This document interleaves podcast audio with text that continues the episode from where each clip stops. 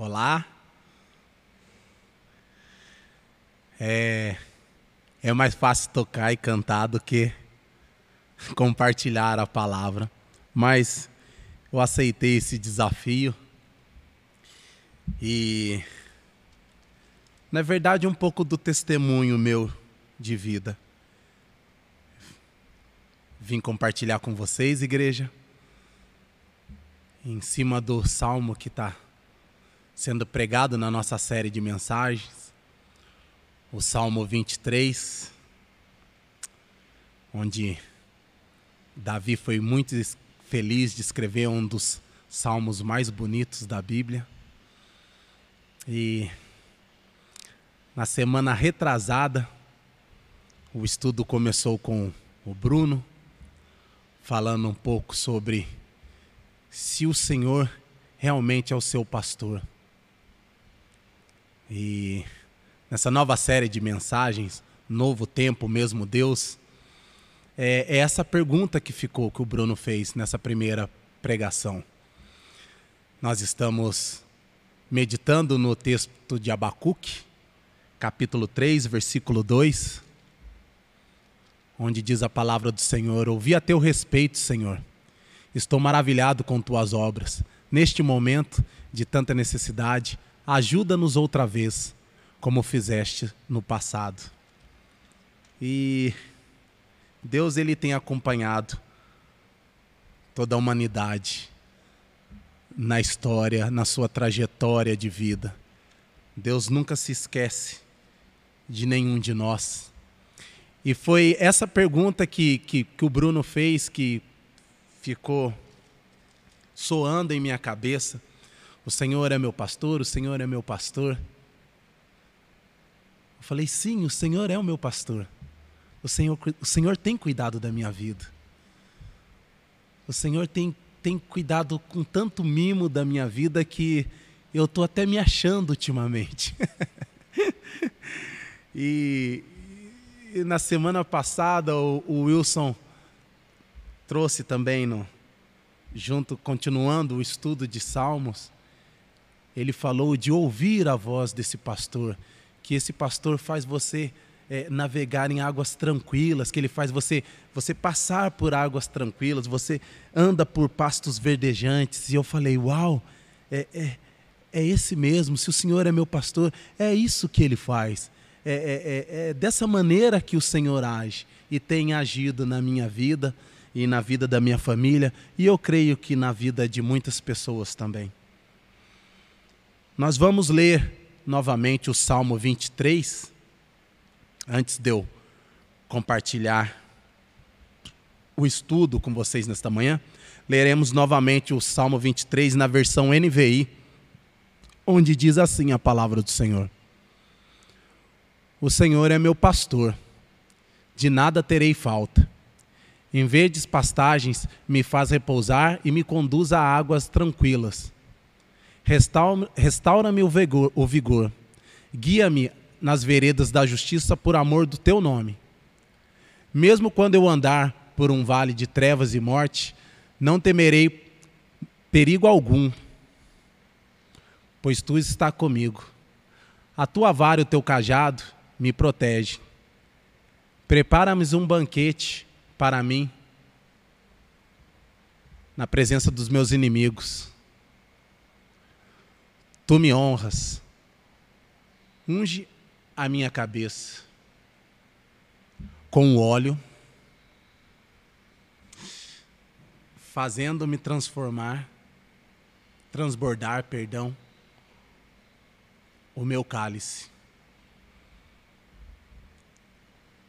Sei que a tua bondade e a fidelidade me acompanham todos os dias da minha vida.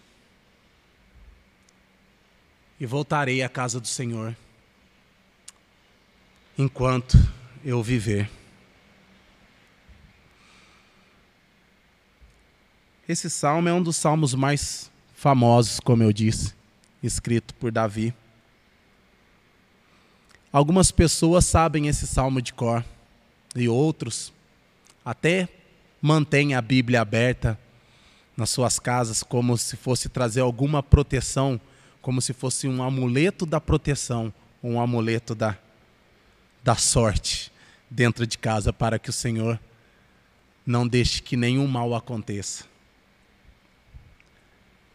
Mas, na verdade, esse salmo, quando ele foi escrito por Davi, cerca de 3 mil anos atrás, ele faz com que o rei Davi, ele era pastor naquela época, e ele tinha propriedade do que ele estava falando, porque ele sabia como um pastor cuidava bem das ovelhas e da necessidade que as ovelhas tinham do cuidado do seu pastor. E neste momento, Davi, ele olha e fala assim: Agora eu acho que eu estou no papel de ovelha. Agora quem cuidará da minha vida é o próprio Senhor. E ele começa a, a, fazer a composição desse salmo, esse salmo maravilhoso. O Senhor é meu pastor e nada me faltará. E, e, o Bruno até falou algo interessante, porque ele fala que o Senhor é meu pastor, e na versão original fala que o Senhor é meu pastor e ele não me faltará. Então, o que significa? Que o, você vai passar por várias situações, mas o Senhor estará contigo. Não significa que vai, não vai faltar dinheiro, vai sempre ter saúde, que vai sempre estar tudo bem, a sua grama sempre estará verde. Não, não é isso.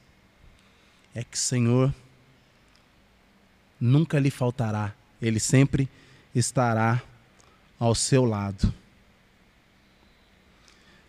E nos versículos anteriores, o, o, o salmista ele, ele fala sobre isso.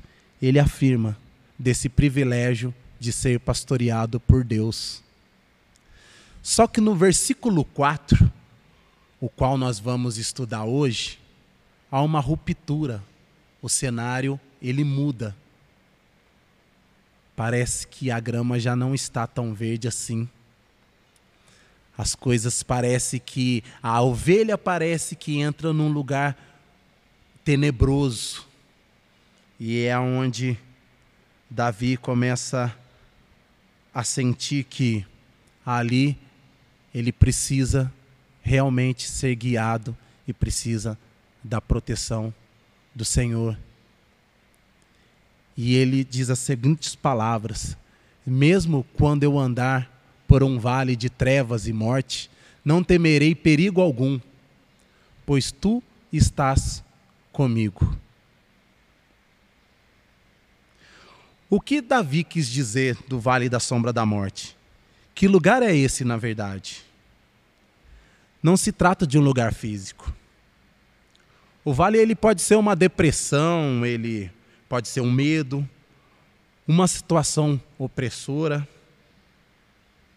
ou outras adversidades na vida.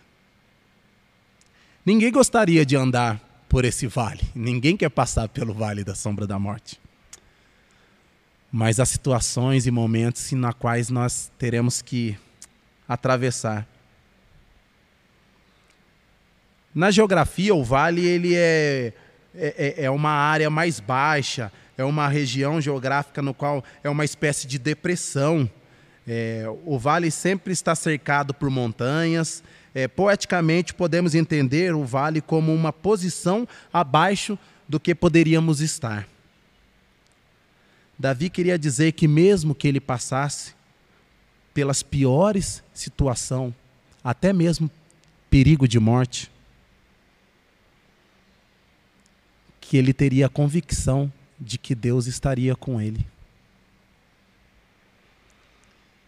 Que ele sabe que não haveria situações difíceis, nenhuma situação difícil na qual nós teremos que atravessar pela vida, na qual Deus o sustentaria ou Deus nos sustentaria. Mas existe duas maneiras de atravessar esse vale da sombra da morte. Você pode atravessar sozinho provavelmente vulnerável às armadilhas que esse vale oferece, ou atravessá-lo colocando a sua fé em Deus e experimentando o extraordinário, mesmo em uma situação adversa. E são nesses vales no quais a nossa fé é colocada em prova. Deus se faz presente e Davi sabia disso, pois passou por muitas delas. E Deus a protegeu de todas. E nesta manhã, para você que está nos assistindo e que ainda não não conhece, não tem essa intimidade com Deus, não entregou a sua vida a Cristo, eu gostaria de fazer um convite, gostaria de saber se você, neste momento, quer entregar a sua vida para Jesus. Se você quer realmente ser conduzido por Deus, se você quer andar por estes pastos verdejantes junto com o Senhor, deixar que o, o Senhor guie a tua vida. Se você, neste momento, quer entregar a sua vida para Cristo, eu peço que você faça essa oração comigo. Senhor Jesus, eu não sei o que fazer da minha vida, Senhor. São tantos momentos nos quais eu estou passando, só vejo rumores de mortes, não vejo esperança, mas essa palavra encontrou lugar no meu coração. Me arrependo dos meus pecados, Senhor. Me arrependo da soberba. Me arrependo da raiva, da maledicência. E quero caminhar contigo. E hoje quero entregar a minha vida a Jesus Cristo e aceitá-lo como o único suficiente Salvador da minha vida. Que Ele possa ser o meu pastor, o meu bom pastor. E que eu possa, a partir de hoje, caminhar com o Senhor Jesus Cristo até a eternidade. Em nome de Jesus. Amém. Amém. Se você fez essa oração comigo, você que ainda não conhece a Cristo, Seja bem-vindo à família de Deus. Você acaba de se tornar filho de Deus e não é mais uma criatura. Mas para aqueles que já conhecem Jesus e têm tido Ele como Senhor e Salvador de sua vida, ore para que Deus abra os teus olhos para que Deus te mostre as maravilhas aonde a gente não consegue enxergar. Que Ele te mostre a esperança na qual Ele prometeu para aqueles que o amam. E esse. E Ele vai te mostrar com certeza tudo que Ele tem preparado para nós. A tua vara e o teu cajado me consolam. A vara e o cajado são dois instrumentos usados pelos pastores. Elas servem para a vara. Vou explicar um pouco sobre a vara. A vara ela serve para proteger as ovelhas de possíveis ataques, para contar o rebanho e corrigir as ovelhas. A vara na Bíblia ela está ligada, ligada à disciplina. E o Senhor corrige a quem ele ama. O cajado ele é um pouco mais longo que a vara. O cajado ele servia para guiar as ovelhas e tocar o rebanho. Mas ambas, neste salmo, sinalizam a proteção, a disciplina e o cuidado de Deus. Mesmo sendo pastor, Davi sabia e se via diante de Deus como uma ovelha que precisava ser cuidada disciplinada e orientada pelo Senhor. Com Deus nos guiando, não há vale suficiente perigoso, suficientemente perigoso que Ele não possa nos guiar. Com Deus nos guiando, tudo vai bem. Com Deus no barco, com Jesus no barco, o barco nunca vai afundar. E eu tenho aprendido isso durante essa caminhada minha de vida com o Senhor Jesus Cristo. Tenho aprendido muito sobre isso.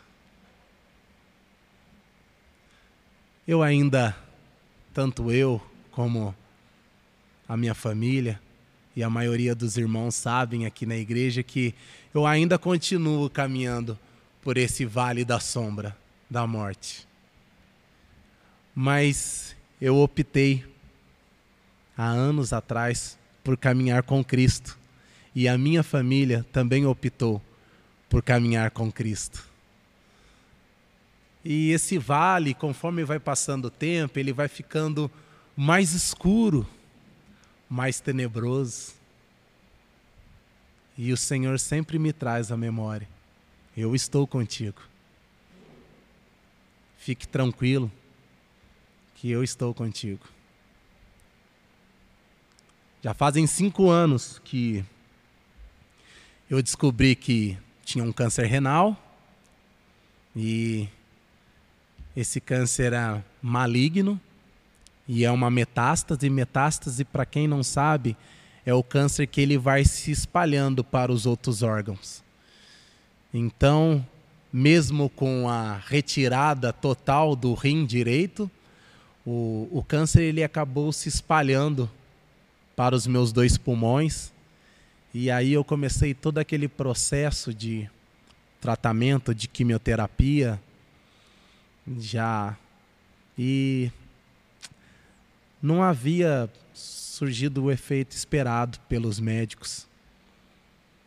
Já estou no terceiro tipo de tratamento, que hoje é um tratamento mais avançado, um tratamento imunoterápico, e mesmo assim não está fazendo o efeito esperado pelos médicos. Eu e minha esposa, a gente vai para o hospital de Barretos. Antes nós íamos uma vez por mês, agora estamos indo a cada três meses. E Muitas pessoas a gente vê lá, muitas pessoas. Na mesma situação. Então a gente acaba vendo que eu não sou o único. A gente vê que essa esperança precisa também alcançar essas pessoas. E foi muito triste quando eu recebi o diagnóstico, porque um diagnóstico que ninguém quer receber, mas eu achei formidável o carinho que Deus teve para comigo e para com a minha família. Pois ele falou: Eu estou contigo. A sua enfermidade não é para a morte, mas é para a honra e glória do meu nome. E, e é impressionante porque é, em segundos a minha tristeza virou alegria. E, e, e são decisões que são decisões pessoais que você, às vezes você precisa tomar. Você pode se entregar à doença, se entregar ao vale das sombras, ou você pode abraçar tudo que o Senhor te prometeu e viver com alegria por mais que o mundo inteiro esteja no adverso, você pode viver em alegria, você tem condições, porque a paz que excede todo entendimento vem do Espírito Santo de Deus. E essa paz traz uma calma tão maravilhosa, tão extraordinária ao coração, que você não consegue deixar espaço para tristeza. E foi isso que nós decidimos como família. Acreditar em Deus. Acreditar que esse Deus soberano que criou os céus e a terra Se Ele quiser, Ele pode me curar. E se Ele não quiser também, Ele não vai curar. Mas Ele vai continuar sendo esse Deus todo-poderoso, soberano e me dando fôlego de vida diário no qual eu preciso. Nós estamos diante de uma crise mundial, no qual a mídia fala todos os dias, exaustivamente, sobre o coronavírus e a morte. E se esse mesmo esforço no qual a mídia faz, que nunca o fará, eu creio, mas se fizesse para levar a palavra de Deus, para que Jesus fosse conhecido, para que as pessoas realmente conhecessem a verdade. eu posso responder por mim, mas eu creio que o nosso mundo mudaria. Creio que o nosso mundo seria diferente se as nossas autoridades entregassem a vida a Cristo, se as autoridades do mundo entregassem a vida a Jesus Cristo, como seria diferente?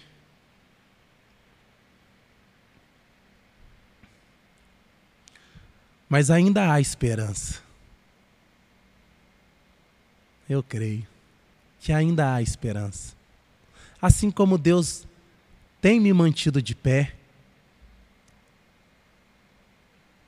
Ele vai te manter de pé. Basta ter fé e acreditar que Deus pode fazer infinitamente mais na sua vida, na minha vida, em nossas vidas. No livro Coronavírus e Cristo, o autor John Piper, ele escreveu a seguinte frase: A soberania que poderia parar a crise do coronavírus, ainda que não faça, é a mesma soberania que sustenta a alma durante este tempo. Vou ler de novo.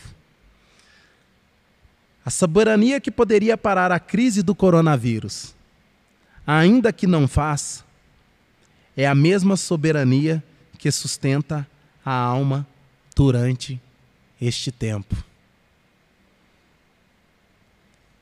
Creio que Piper ele foi muito feliz ao escrever essa frase. Porque é isso que eu estou vivendo. A soberania que poderia curar o Wellington do câncer, ainda que não faça, é a mesma soberania que sustenta a alma dele.